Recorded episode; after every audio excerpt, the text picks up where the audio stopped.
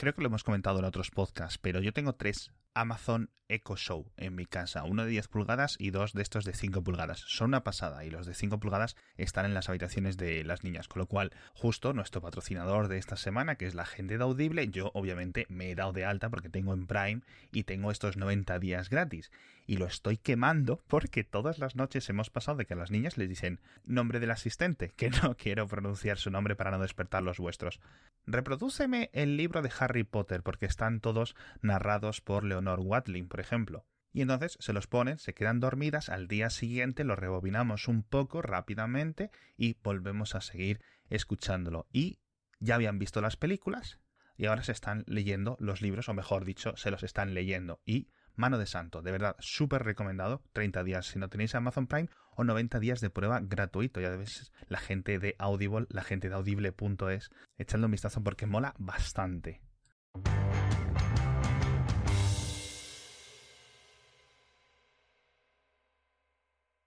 Bueno, en fin, que por cierto, llevo, te estoy dando mucha coba, te estoy dejando hablar de tecnología, estarás contento. Estoy contento. Estás contento, estás, estás en tu semana feliz, ¿no? Sí, Ahora es cuando te, te digo que en realidad que se, ha muerto. ha muerto tu mascota. Ay, estaba feliz hablando de relojes. Se ha muerto Toby, Edu. Qué locura.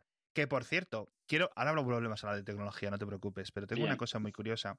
El otro día te, te, te, pillé por ahí una conversación con alguien en Twitter, que de esto que te salta mensajes que no deberías de, de ver tú, pero que Twitter te los pone y en los que alguien te preguntaba si no habías considerado irte de Madrid con el tema del teletrabajo, porque claro, mm. obviamente, pues eh, no sé cuánto estás pagando de alquiler o si lo quieres decir, etcétera. Pero es absurdo, o sea, es, es, Madrid y, sea lo que sea, es caro, es mucho. Otra gente lo verá y desde otras ciudades mucho más caras, hay gente que nos está escuchando en Londres o en Australia o en otras ciudades de quizás Estados Unidos o en París incluso, etcétera, ya, pero ¿de, qué, ¿de qué te quejas? ¿De qué te quejas? Pero de, de verdad que incluso para las rentas de Madrid, que son superiores a las del resto de España, es, es ridículo lo que se paga de alquiler, tío. Y entonces, claro, el teletrabajo está abriendo en los casos a un montón de personas. De hecho, se están viendo reflejados ya en las estadísticas. Sí. ¿Vale? Movimientos periféricos, movimientos que me gustaría mucho poder analizarlo. No creo que sean muy grandes, pero creo que sí están. Mm. ocurriendo, ¿no? O sea, en plan, creo que una vez, hace poco, me vi unas estadísticas que relacionaban que había reducido el tiempo en los que los pisos eh, suburbanos estaban en el mercado. No se habían movido los precios aún, pero digamos que es la etapa anterior. duran menos los pisos puestos a la venta, que es la etapa anterior, como decía, antes de que suban los precios de esos, y a la consecuencia, entiendo yo, que se reducirán el precio de los urbanos. Digo yo, digo yo, porque el mercado inmobiliario es uno de los más irracionales, no es un mercado sí, sí, eh, típico. Se parece a la bolsa de que va más por sustos y rumores y especulación que por cosas reales que están pasando. Sí, ¿no? y aparte que tiene las limitaciones físicas del cielo del, construido, limitaciones artificiales de ordenaciones municipales, que a mí esto siempre me fastidia mucho cuando veo otras ciudades, que en Madrid, casi todo Madrid, sean cuatro alturas, por favor, por favor, a mí es que me, pone de los nervios esto, tío, barrios y barrios y barrios de cuatro alturas, tío. Sobre todo cerca de los metros, tío. Me da mucha rabia, muchísima rabia ver pisos al lado de una parada de metro de dos alturas, de tres alturas, tío. Muchísima rabia. Porque dices, coño. En SimCity es de lo primero que haces, poner edificios grandes en, las, en los nudos de, de, sí, No, o sea, yo entiendo que hay algunas normativas específicas y que no se pueden tirar barrios enteros, pero hay que acelerar este tipo de cosas porque es que si no, al final te comes unas eh, desigualdades económicas, desigualdades sociales brutales. El caso, llega el teletrabajo, igual que comentábamos el tema del sonido binaural, es una tecnología que lleva existiendo 20 años, simplemente estaba esperando la pandemia un poco como para decir, esta es mi hora, amigos. Y entonces tú te lo has planteado, pero te leía en el tweet, volviendo al tema original, que decías, el, mi limitador es el, colegio de los niños. Sí, sí, algo que estaba yo pensando justo era que yo lo que veo algo sucediendo es que Bueno, veo dos cosas. Lo primero, el famoso concepto de ciudad dormitorio evolucionará, porque antes era sitio al que te vas a dormir. Nada más, trabajas ahí, está lejos de la ciudad, pero es más barato, y estás yendo a dormir ahí. Tienes los servicios mínimos, prácticamente no tienes tiendas. Me parece a mí que lo que va a potenciar es ciudades no tan dormitorio, sino un, poco como, como barrios lejanos, o sea, donde vives y estás la mayor parte de los días por el teletrabajo. Y la otra es que creo que considerar lo que se considera trabajar fuera de Madrid, estando en Madrid, se va a ampliar ese radio al haber menos gente trabajando dentro de Madrid, la gente se empezará a plantear viajar desde más lejos, tener una casa un poco más lejos, porque al final el tiempo será el mismo. Si el tráfico, si como yo pienso el tráfico empieza a bajar un poco en proporción a la gente que ya no tiene que estar viniendo a trabajar, significa que estando, yo que sé, 10, 15 kilómetros más lejos, vas a tardar lo mismo en llegar, pues te lo puedes plantear. Estás igual, pero te vas un poquito más lejos. Ese, esa solución, creo que, o sea, esa, esa ecuación creo que es mucho más complicada porque eh, se ha visto que es contraintuitivo. Es decir, cuando construyes más carriles de autopista o más, más, carreteras, no alivias el tráfico, sino que haces que llegue mucho más tráfico y se vuelva a colapsar. Es decir, obviamente, si construyes una autopista de un millón de carriles, no se va a colapsar. Pero dentro de la realidad, cuando aumentas una vía de entrada a una ciudad, por ejemplo, de dos carriles a tres carriles, es decir, aumentas en un 50%, no se reduce el tráfico, aumentan el número de coches, aumenta la, cantidad, que es una de las cosas... Claro, porque, porque más gente decide coger un coche. Exacto. claro. No, no, pero yo, yo con lo que estoy contando es que haya menos necesidad, o sea, haya menos gente en Madrid para trabajar. O sea, entonces... Creo que eso es como una ecuación que o se llena por una parte o se llena por la otra, ¿vale? Es decir, no lo sé, yo no cuento con ello, pero me gustaría pensar que eso puede que haga que se expanda más lo que se considera viable para trabajar en Madrid pero vivir fuera por de Madrid. Por supuesto.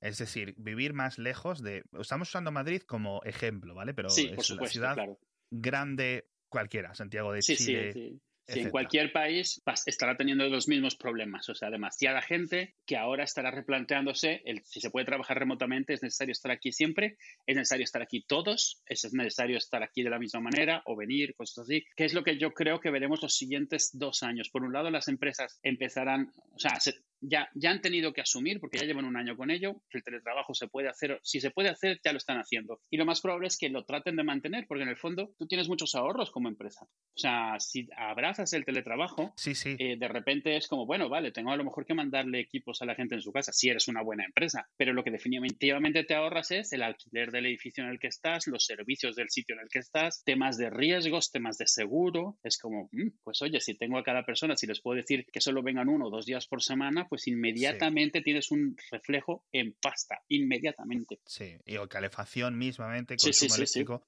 un montón de cosas que, es increíble y que em, obligan a replantearse el replanteamiento, el, planteamientos urbanos, planteamientos de consumo eléctrico, de consumo energético en general. Eh, el hecho de que de repente las personas estén casi toda su semana laboral dentro de su casa, ¿vale? Es decir, hay que cambiar ligeramente cómo funciona, porque antes eh, una oficina de 10 personas tenían una calefacción, era mucho más fácil, porque aumentaba la densidad de esas 10 personas. Ahora esas 10 personas están en su casa, cada una consumiendo su propia calefacción, ¿vale? Y bueno, tienen diferentes implicaciones que vamos a ir viendo durante esta década cómo se solucionan. Lo que pasa, lo, bueno es que vienen las renovables, con lo cual eh, parece que una cosa se va a tapar con la otra. Pero aún así, el, tema del colegio no sé si también es el, bloqueo para mí. Claro, yo creo, yo creo que lo va a ser para mucha gente, porque los que yo ya veo ya planteando eso y cambiarse es eso, gente soltera o parejas sin hijos, que ya hoy yo les veo que ya, se están, ya están empezando a buscar sitio. Así, directamente, porque no, nada les ata. No, no, claro. No, no, o sea, es que si no... Si no te gusta específicamente un barrio por algún motivo, ¿vale? O por algún tema social específico, el laboral se va de la ecuación literalmente. O sea, es una estupidez seguir viendo en, algunos barrios de algunas ciudades. Eh, yo, por ejemplo, antes de tener la niña, nos planteamos quedarnos en Coruña porque veíamos los precios y es que eran ridículos. O sea, hay una ciudad con una calidad de vida increíble, ¿sabes? De estas ciudades medianas, ¿vale? No son cosas muertas como mi pueblo o zonas que, digamos, totalmente desaparecidas o desprendidas del mundo, pero hay un equilibrio, ¿no? Ciudades medianas. Vitoria, por ejemplo, siempre se me viene a mí un poco a la cabeza. Tienes todo, ¿vale? Quizás no tengas el Museo del Prado, ¿vale? Pero tienes una calidad de carriles bici, de parques, de otro tipo de estilo, ¿no? De movimientos, de que no es, no es, no es necesario, ¿no? no sí, a nosotros nos pasó, ah, igual antes de la niña, nos pasó con Alicante, que mi madre vivía allí y nos lo planteamos muy seriamente porque el clima era, no había fríos extremos, estaba el mar al lado, que era algo que nos atraía mucho. De hecho, creo que Alicante es mejor en verano que Madrid, fíjate. Sí, sí, probablemente. Tiene más humedad, pero es más llevadero, sí. Yo, a ver, yo no necesitas tener aire acondicionado en casa, vamos. Es eh, una cosa que he notado que en Madrid falta mucho, que es viento. Entonces, al ser una zona costera, hay viento constante, en una dirección o en otra. A lo largo del día creo que va cambiando, ¿no? Entonces, básicamente, con abrir las ventanas ya tienes un montón del trabajo hecho. No tienes esta balsa en la que está Madrid durante dos meses al año, que no se sabe muy bien cómo solucionarlo, si no es con la solución esta del señor Barnes, de, poner una parabola gigante ahí encima. Claro. Pero, ¿sabes quién lo ha hecho súper bien? Tío? Y lo estaba comentando antes. Eh, mi madre, cuando la pandemia de, con este valle veraniego, etcétera, en la que parecía que se había solucionado todo, hasta que nos comimos esta secuela y la trilogía entera que parece que se viene ahora, eh, se compró un router 4G en Amazon, le costó como ciento y pico euros, bastante bueno. Se fue para el pueblo, pone su plan de datos y trabaja remotamente para la empresa que les había mandado para casa, claro, en marzo, como todo el mundo. ¿No? Les había dicho, mira, aquí está un ordenador, eh, os hemos configurado o reconfigurado la VPN de la empresa o las redes privadas o como se diga, no sé qué, y ahora vais a trabajar desde casa. Entonces dice mi madre, ¿para qué voy a estar en Madrid? ¿Cómo lo soluciono? Allí no hay eh, buena conexión a Internet. Pues lo que sí hay es buen 4G, porque apenas hay una antena y no se usa, pues imagínate, tienes la antena para ti solo. Eres el rey del 4G.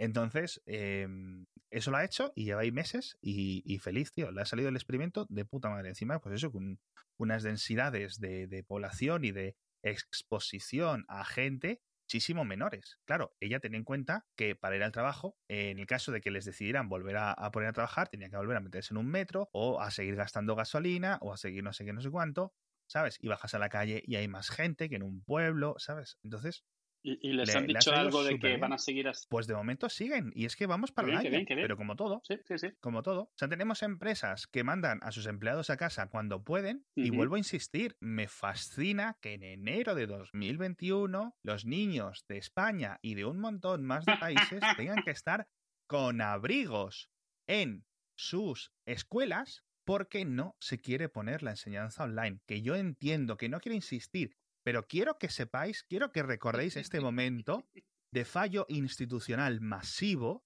y de fallo social masivo, porque encima esto, que yo entiendo que no es perfecto, yo no digo que se cierre el país, tenemos de cinco años pasando frío, porque hay gente que no ha querido ponerse una mascarilla. Niños de cinco años. Tenemos niños de un año que no han visto a nadie, además de sus padres. Esas, esos niños ¿Qué tipo de desarrollo mental van a tener? Estamos haciendo un experimento a gran escala. Niños que, eh, que, les están dando un, o sea, bajones de vitamina D, no están siendo expuestos. Niños con unos problemas mentales, porque unos mayores, ya hablo de, gente, de niños más mayores, 6, 7 años, que se han tirado 6, 7 meses sin ver a sus amigos o a sus familiares, o que se les han muerto. Peor. ¿Cómo van a vivir? Porque los que tienen más o menos 30 años, eh, hablamos mucho de que nos hemos comido la burbuja inmobiliaria, la crisis eh, financiera, el no sé qué, no sé cuánto. Estos niños que se han tirado como el 16% de su vida dentro de una pandemia, que no es lo mismo que una posguerra. Pero tíos, ¿os parece normal? Y, y claro, y a todo el mundo no, es que cuando yo voy al bar lo hago de forma responsable. No, es que yo cuando voy a tomar cañas con mis amigos estamos alejados del resto tocadme los cojones. Y tú no lo vas a saber nunca si se lo ha pillado y si luego se lo ha pegado a su a otro familiar o lo que sea, ¿no? Ya no estoy hablando, obviamente, de comportamientos, estoy hablando de cosas que anecdóticamente, una a una, ¿vale? No son algo que digas, hostia, es que no estoy haciendo nada malo, ¿sabes? Yo estoy cumpliendo con las reglas, yo siempre cumplo la ley, ¿no? Lo que comentábamos hace unos días. Yo es que siempre cumplo la ley, yo es que siempre... Bueno, ya sabemos cómo nos comportamos todos cuando no miran, ¿vale? Porque no todos vamos a 120 kilómetros por la autovía. Mm. Entonces, eh, ya digo, no estoy hablando de gente que ha hecho fiestas masivas o que ha hecho cosas completamente deleznables, o sea, porque esa gente ya eh, no puedo llegar a ellas. Mis mensajes les entran por un oído y les salen por el otro. Pero, de verdad, en unos años pensadlo. Vais a ver, eh, yo creo que muchas personas espero que mm, recapaciten de cómo se han comportado durante 2020, ¿no? Y de nuevo, el mayor fallo, y lo hemos visto constantemente en, 2020, es el fallo de las instituciones. O sea, ese es el, obviamente, no voy a culpar a, los ciudadanos en su eh, comportamiento más o menos individual cuando tienes unos gobiernos, no solo los de España, los interiores de España, etcétera, que no ha sido eh, capaz de impedir la expansión, capaz de bloquearla, capaz de pararla en múltiples ocasiones, porque ya estamos en la tercera ola o entrando en la tercera ola. Sí, ya llevamos más de un año con esto. Que está poniendo las mismas excusas y los mismos motivos y que vamos a hacer el año. Que está poniendo, de nuevo, un montón de, cosas y está haciendo caso relativamente omiso a los, a los avances científicos, a los médicos. Los médicos están dejando de practicar. Hay un montón de enfermeros y de médicos que lo van a dejar si lo están aguantando ahora, de los que no se han muerto, que se están muriendo por centenares, cuando esto acabe, van a decir, yo me bajo, yo me bajo. Porque han visto un montón de gente, que tú imagínate el, egoísmo de esta gente que llega, claro, luego a lo mejor cuando estén ya en la cama, intubados, no sé qué, se arrepienten, ¿no? Porque saben dónde lo pillaron, no sé qué, y se arrepienten. Pero ya te ha pillado. Entonces tú estás trabajando eh, turnos fortísimos, lo que sea, y por gente que es irresponsable. No es como si esto tienes un cáncer y te tienen que curar, porque los médicos son muy sacrificados y obviamente son médicos por algo o enfermeros por algo, ¿no? Pero, tío, que una cosa totalmente prevenible, yo creo que es, es increíble. Los fallos institucionales, decía, no se está protegiendo lo que se tiene que proteger realmente, ¿vale? Lo estamos viendo, porque después de que se hiciera, por ejemplo, el tema de las aplicaciones de los del radar COVID y estas cosas, se programan y luego no funcionan porque la burocracia no está preparada. Es decir, que lleguen ya las aplicaciones, a ver si llegan, no sé qué, porque lo van a solucionar todo y no sé, no sé cuánto. Y luego no se usan porque no hay códigos, porque los códigos no se reparten, porque no sé cuánto. porque al final se ha caído en el papel, o sea, en el papel. en, o sea, todo es como esta cosa mágica que va a venir en el futuro, lo va a solucionar y yo me evito tener que hacer cosas. Ahora la vacuna. Las cifras de distribución de las vacunas que están llegando son para matar gente. O sea, son para activamente, o sea, ya estoy en un nivel de, intifada increíble. Increíble. Después de que hayas tenido año y pico los mejores científicos del planeta, inversiones, gastos brutales, tenemos, tenemos la deuda descontroladísima, que a ver quién la va a pagar. Se desarrolla una vacuna en tiempo récord, se aprueba, se intenta que se solucione. Yo no sé ¿Cuánto tiempo habrán dormido estos científicos, estos desarrolladores, estos expertos en hacer algo en tiempo récord? Y se está poniendo a unos ritmos tan absurdamente malos Cuando tienes hasta los, los, médicos jubilados, enfermeros jubilados, que dicen, por favor, los tenemos que poner 24 horas, los fines de semana, eh, páganos simplemente, incluso se están ofreciendo voluntarios para ponerla y no está. Es decir, se está pidiendo la vacuna, que llegue, que llegue, que llegue, y luego no hay planes para ponerla. No puede ser que tengas cientos de miles de vacunas y estemos al 5% de ponerlas y que se estén sentando. Y la semana que viene va a llegar y llegar y llegar. Y esto efectivamente se acelerará un poco, ¿vale? Pero de verdad, a mí me resulta absurdo ver una vacuna de la que se supone en España, por ejemplo, ahora creo que como 400.000 dosis y solo se han puesto, lleva 10, 10 días y solo se han puesto 80.000, tío. Mm. 80.000. Es que si me dices, hombre, es que no hay una infraestructura médica, es que no quieres pagar. Los profesores, estos que se contrataron de refuerzo, los han despedido ya. O sea, es que es increíble, tío, es que es increíble. O sea, dices que vas a contratar profesores, no contratas los mismos que decías que ibas a contratar y los despides cuando acaba los tres primeros cursos del año. Es increíble. Los médicos de apoyo que no llegaron ni la mitad de la mitad de la mitad de los que se propusieron, de nuevo con contratos basura o con no se les quiere renovar. Entonces, no, no lo entiendo, no lo entiendo. De verdad, si alguien ahora mismo me dice, mm, o mañana pongo el telediario o lo que sea y veo, ¿han matado a X político? No te extrañará nada. No es que no me sorprenda, es que lo hemos comentado en este episodio. Es que creo que sería una especie de efecto llamada. Porque es que, de verdad, es que, o sea, decía alguien, no sé cómo la gente va a poder vivir con el haber ido a los bares. Vamos, lo que no entiendo es cómo los índices de aprobación están parados. Sí. En casi todos los países. O sea, estamos hablando de Donald Trump, Boris Johnson, Pedro Sánchez, eh, eh, regionales en España, regionales en otros países. Creo que en Chile, por ejemplo, Piñera eh, sí ha tenido un, impacto bastante jodido, pero lo que he visto en otros países en general es en plan, bueno, como pero ¿no os planteáis que alguien podría haberlo hecho mejor o que se están haciendo las cosas tan terriblemente mal? No lo sé. Siento, el, siento la divagación estúpida, pero de verdad que estoy en unos niveles de, muy alto enfado, de muy alto eh, indignación, de, algo que no he sentido nunca con respecto a los, a los líderes políticos. Pero bueno, no lo sé. No lo sé cómo vamos a acabar porque mm, me veo otro, me veo otro año igual. Me veo otro año igual. Y me da mucha pena. Y me da mucha pena desde mi posición súper privilegiada.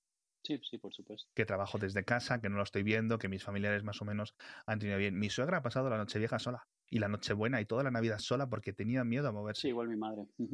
Porque sabe que está subiendo otra vez los casos en Madrid y sabe que si se mueve y vive a cuatro o cinco bloques de distancia y podía haberse venido a mi casa, hubiéramos sido 5 más 1, 6, que es el límite, que estoy absolutamente convencido de que la mayoría de personas del mundo y de personas de España se ha pasado el límite de comensales por ahí, ¿sabes? Entonces, no lo sé. No lo sé realmente, no lo sé. Y claro, yo le decía, pero vamos a ver, eh, mujer, eh, a mi suegra, le digo, dice, es que a lo mejor Ainhoa, mi mujer, su hija, ha pillado el coronavirus en el trabajo, lo que sea, no sé cuánto. Y le decía, pero si la estoy llevando yo, yo me estoy levantando a las 7 de la mañana para que mi mujer no tenga que levantarse a las 6 y poder yo llevarla en coche y no tener que ir ella en autobús o autobús y metro.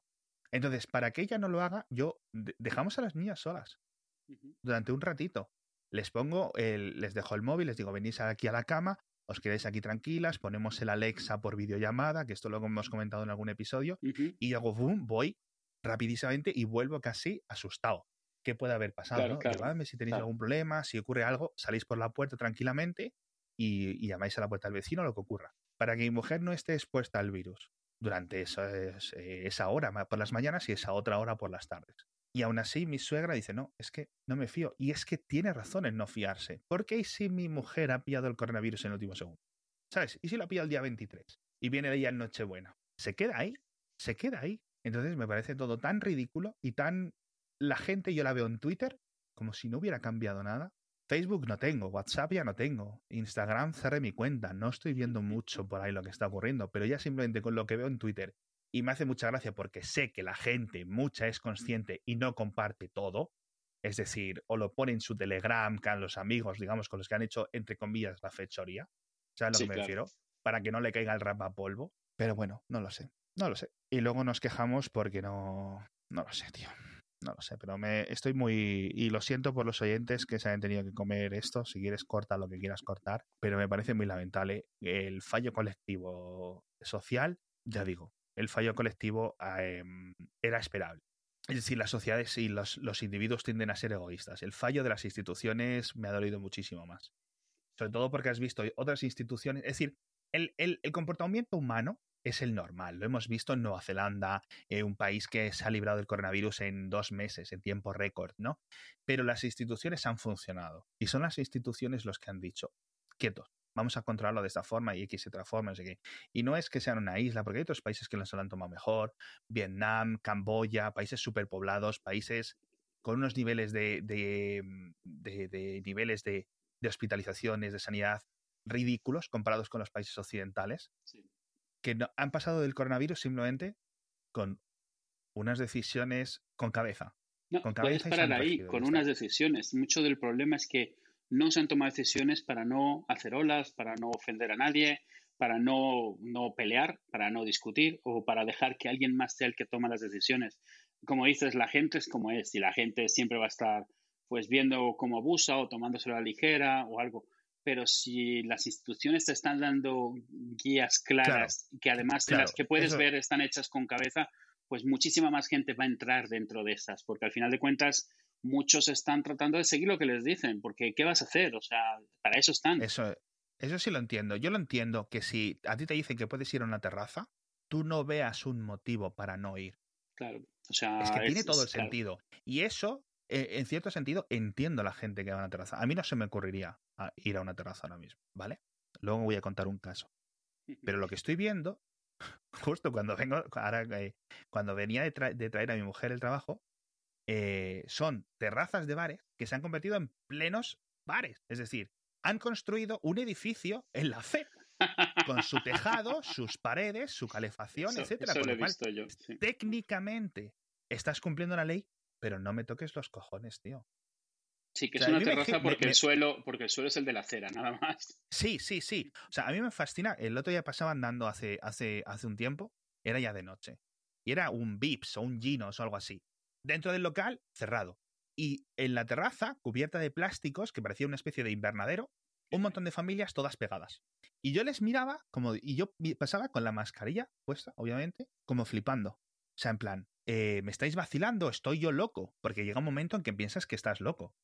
Cuando todo el mundo se lo toma así. O sea, yo, por ejemplo, lo que tampoco entiendo es la gente que se espera a la calle para ponerse la mascarilla, ¿sabes? Tío, el ascensor de tu casa no se ventila una puta mierda. Ya no sabemos que los botones, etcétera, no hay mucho contagio, que hubo una época en la que no sabíamos un montón de cosas y dudábamos, ¿no? Y tocabas con el codo, lo que sea, eh, dónde tocabas, no sé qué, etcétera. Eso se ha visto que ya tampoco afecta mucho. En tu ascensor pasa de todo. Y ha pasado un montón de gente, sobre todo a las mismas horas que entramos y salimos. Hay un montón de gente entrando y saliendo a esa misma hora. Ponte la mascarilla en tu casa, tío. Cuando viene un repartidor, tenéis que poneros la mascarilla. ¿Tú sabes cuántas personas se cruza ese repartidor? Por favor, tíos. Por favor. O sea, es que todo es tan de sentido común y tan pequeños gestos que me fascina. Y es que, repito, si estuviéramos en abril, yo esto no estaría diciéndolo, no lo pensaba en abril. Lo pienso cuando vamos a hacer un año de irresponsabilidad. Y me ha quitado, ya digo, por no repetirme, mucha, mucha esperanza en, o mucha. Me ha dado un baño de, de depresión. De depresión del estado realmente de, la, de nuestra sociedad. Pero bueno, también me lo han dado otras ocasiones y al final se ha ido olvidando. Eh, básicamente esperemos que la mutación esta rara que viene ahora, que no sea mucho más virulenta. Y porque dicen que está afectando más a niños, que ya me parecería el recopetín. Eh, eh, espero que dicen que sí, que efectivamente, por ejemplo, que tiene unas tasas de contagio más altas. Eh, no lo sé, no lo sé. Hay muchas incógnitas, con lo cual me parece un poco estúpido especular claro. al respecto. Pero de verdad, me da mucha pena. Me da mucha pena y no abogo por la violencia, pero la entendería. O sea, estoy en ese punto. Estoy en ese punto y, y- y dices, ¿cómo eh, hay apoyo al terrorismo en X regiones del mundo, al terrorismo político, por no mencionar algunas específicas, ¿no? Pues, hombre, cuando empiezas a ver a familiares morir, digamos como que te da un poco más igual. ¿Sabes a lo que me refiero? Y, y- y de verdad, o sea, yo lo estaba pensando. O sea, si se me hubiera muerto mi madre o mi abuelo o mi abuela por porque se contagian ellos, porque son unos mm, va- viva la virgen y se les suda todo, porque van al Mercadona sin mascarilla o lo que sea, ¿sabes a lo que me refiero?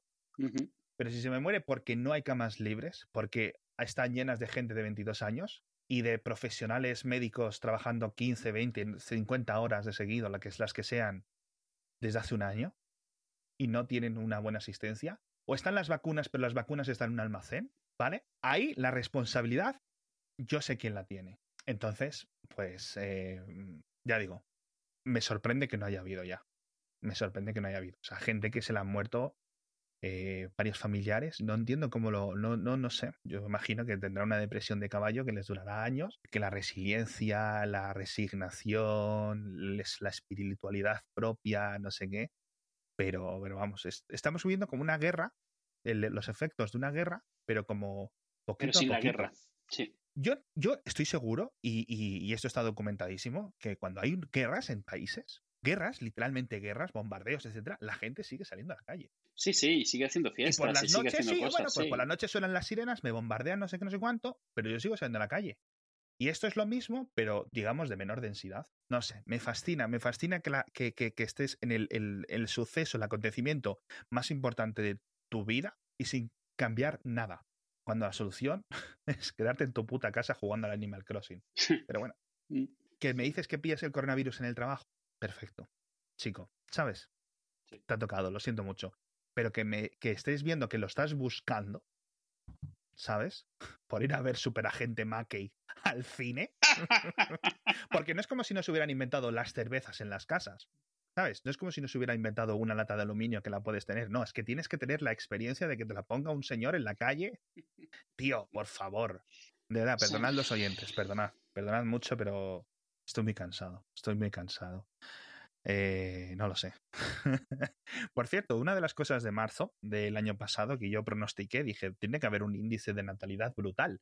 Imagino que lo veremos ahora en enero. Sí, tocará empezar a tocar ahora, sí. No lo sé, porque en la India decían que sí, que estaba ocurriendo.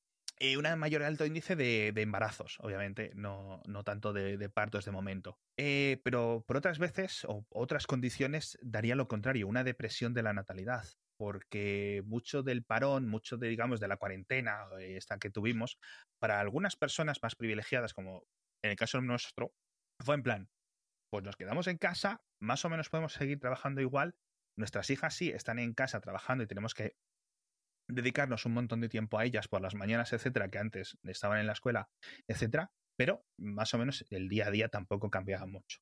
En ese sentido tengo el, el, privilegio.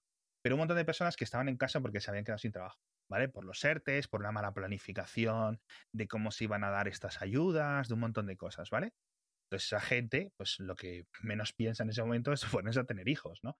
Entonces que decían que... Sí, pero la, mayoría de los booms no son, no son eh, planeados, son... Estás más tiempo juntos, estás sí, más... Pero en, el, Por eso digo que a lo mejor hay un... Eh, lo que leía es que a lo mejor hay un boom específico en algunos países y en otros países desarrollados se acrecenta lo que ya estaba ocurriendo, que es el, el retraso extra de, de, los embarazos, ¿no? Es decir, si hay incertidumbre en una vida de una pareja, de normal, en una situación así, más. Con lo cual, no solo veríamos no una subida, sino una bajada. A lo mejor en otros países, mientras tanto, sí se ve una subida. Con lo cual va a ser una tendencia a nivel social eh, muy interesante para, estudiar. Lo bueno es esto que las ciencias sociales van a evolucionar un montón. Mirando 2020. Claro, es, como un gran experimento de gigantesco, claro. Absoluto. No, lo de los niños que comentábamos antes, lo de los bebés, que a mí es una cosa que yo creo que mucha gente ni se la ha planteado. Un bebé que tenga ahora mismo ocho meses, a lo mejor ha visto en su vida cinco personas. Sí, es como si hubiera nacido en, una, en una isla desierta con en una burbuja, sí. Es muy curioso, es muy curioso y, y, bueno, y si me dices, no, es que no hay solución, es que no sé qué, yo luego veo las escenas de, de octubre ya, de Nueva Zelanda, de Australia, de países que tienen una inmigración, unos índices, no sé qué, unos movimientos de turistas, tal, no sé qué, no sé cuánto. Y dices, vale. Y ves otros países que si quieres entrar en ese país, tienes que estar 14 días quieto en un hotel. Sí. Que estoy, y que además me hace mucha gracia porque hay ciertos tags en TikTok, ciertas etiquetas que puedes ver, ¿no? Dice, eh, nada, aquí en mi confinamiento en mi hotel en Corea, tengo que estar aquí 10 días y me estoy volviendo medio loco. Coño, porque 10 días en un puto sitio, en una puta habitación de un hotel, pues acabas volviéndote un poco Sí, es como, es como una cárcel. mucho entretenimiento que tengas, mm. claro. Pero, tío, es que no teníamos que estar en nuestra casa, que podía salir un poquito a dar un paseo, ¿no? La distancia, el aire libre, todo esto se ha demostrado que no es tan peligroso como se esperaba, pero, pero lo hemos abusado, lo hemos abusado y, y pagamos las consecuencias pero como no las pagamos muchas veces nosotros mismos, sino que encima es un sistema tan caótico que no podemos ver una progresión lineal de las consecuencias, tú cuando tienes un accidente de tráfico, tú ves quién lo ha causado. Sí, aunque, muchas veces realmente es un efecto mariposa, es el efecto del efecto del efecto. O sea, alguien se pasó un semáforo hace dos calles, otra persona dio un volantazo, yo qué sé. Pero la mayor, pero, sí, el, sí. Eh, eh, el resultado final se puede ver inmediatamente, al menos en la mayoría de los casos. Me salta el semáforo, me da un golpe. Mm. Aquí es muy difícil. Pero de nuevo, eh, sí hay una culpabilidad ah, colectiva, individualizada, pero la responsabilidad máxima es en las instituciones. O sea, eso no se, puede, no se me puede olvidar y no se me va a olvidar cuando vote. No, o sea, clarísimamente. Clarísimamente. Claro. Yo, yo al final pienso eso. O sea, la gente puede seguir más o menos las reglas, pero lo mínimo que esperas es que las reglas tengan sentido y vayan en una dirección que mejore las cosas. Siempre habrá quien las siga, siempre habrá quien no las siga. Exacto. Pero es lo mínimo que tienes que pedirle, porque la gente es como es. Eh, pero por lo menos darle una dirección, porque si deciden no cumplir esas reglas, mientras mejores serán esas reglas, incumplirlas será menos riesgo. Sí. Es una tontería, pero, coño, al único al que se le puede exigir que lo haga bien. Los primeros seis meses no sabía nadie qué hacer, vale, se perdonan. No, es que se perdonen, pero tampoco nadie más podía haber dicho seguro esto es lo que hay que hacer. Pero ya a partir de los seis meses, digamos, haber em, tomado una dirección correcta desde hace tiempo, no solo en la parte de la educación, lo que dices, la parte del trabajo, la parte eh, del ocio, de la hostelería, todo esto, se han tomado decisiones más para no violentar a colectivos, para no discutir, que nadie sea el que pone el, el puño sobre la mesa y dice se va a hacer esto, o sea, para evitar esas situaciones, no se ha avanzado. Porque, ¿sabes qué pasa? Que cuando lo haces bien, los países que lo hacen bien y que lo han resuelto no tienen una recompensa. Es decir, no estás viendo, ah, ok, este señor lo ha hecho bien. Me recuerda al efecto 2000. El efecto 2000 se hicieron caso a los expertos y durante mucho tiempo se vio que estaba llegando y se trabajó para mitigarlo de una forma coordinada, etc. Es cierto que ahí el público y sobre todo las instituciones de los gobiernos, las administraciones públicas, no tuvieron mucho que ver. Fue un tema casi de la industria privada y se solucionó. Sí, sí, sí. Y el 1 de enero del año 2000, muchas personas dijeron, pues, tanto rollo para esto, si no se están cayendo los aviones.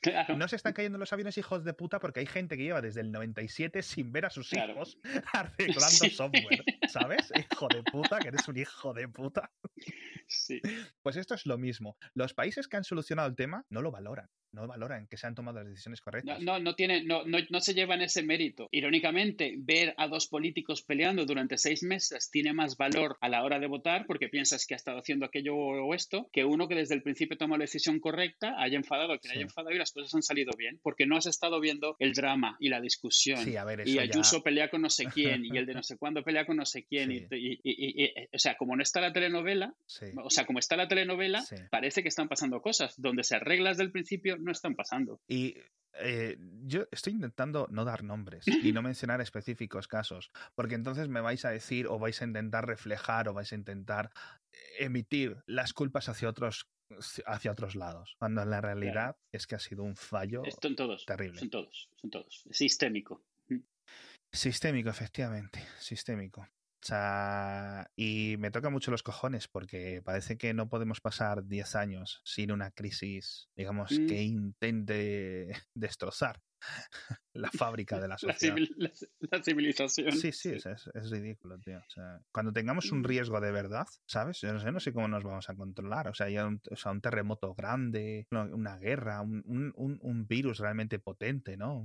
porque es que además este virus que es, es tan, de, tan chichinado. Mucha gente de los que no se ponen la, máscara, de, de, estos, de los antimascarillas, me hace mucha gracia porque hay una parte en la que tienen razón. Dice, joder, si es que el virus tampoco es tan potente. Coño, eh, es que no es tan potente. Si el problema es el, periodo de no detección, ¿vale? Claro, exacto. O sea, imagínate que aparte de la no detección tenemos un virus potente, pues nada, diezmado, la población diezmada. No lo sé. Claro, tú imagínate un virus que con que des dos, bocanadas mal dadas te, quedas ahí. Ah, ya me con mascarilla, nadie sale de casa. ¿eh? Otro caso, el SARS, el MERS, estos virus de hace 10 años, 15 años, etcétera, me hizo mucha gracia porque, por ejemplo, cuando el gobierno de España compró un montón de vacunas para la gripe aviar y se hicieron las cosas bien, no, no en los países europeos, porque los países europeos no lo, no lo vieron mucho, digamos que se quedaron en el rollo de enero, ¿vale? Es decir, bueno, sí, algunos casos, etcétera, pero los que lo hicieron bien fueron los países asiáticos. Rápidamente se cerró, se controló, etcétera. Y por suerte no, no hubo mayor problema, no pasó. Que a lo mejor, ya digo, em, nunca se va a poder saber, pero a lo mejor la expansión mundial se debe a dos, tres vectores que salieron eh, en algunos sitios concretos y que se convirtieron en eventos de super eh, expansión del, del virus. ¿Vale? Perfecto, no lo sé. No voy a presumir esta gente que lleva siendo epidemióloga de Twitter todo el año. Pero cuando esto, cuando se solucionaron esas pandemias, cuando se atajaron, con un montón de suerte, se acusó a los gobiernos de lo mismo que en el efecto 2000, que te has gastado cuántos millones en vacunas, que a ver quién paga las vacunas, que no sé qué, si no las compras, si ocurre, que porque no las has puesto, que pon las vacunas, cómpralas. Ya hemos visto lo que pasa, tíos. Al menos espero que al menos esto nos sirva de ejemplo, pero sinceramente no lo creo, no lo creo. Yo creo que puede venir el coronavirus 23 eh, dentro de unos años, o el 24, y vamos a hacer lo mismo. Vamos a hacer exactamente lo mismo, o peor, porque estamos ya confiados. Bueno, ya superamos el del 19, pues nos ponemos el, el 24, la secuela, esta película ya me la he visto. Y, y podría ser peor, no lo sé, no lo sé. En fin, en fin, en fin. Corta aquí porque de verdad que me voy a, no sé si me voy a poner a llorar o a darle una hostia al monitor.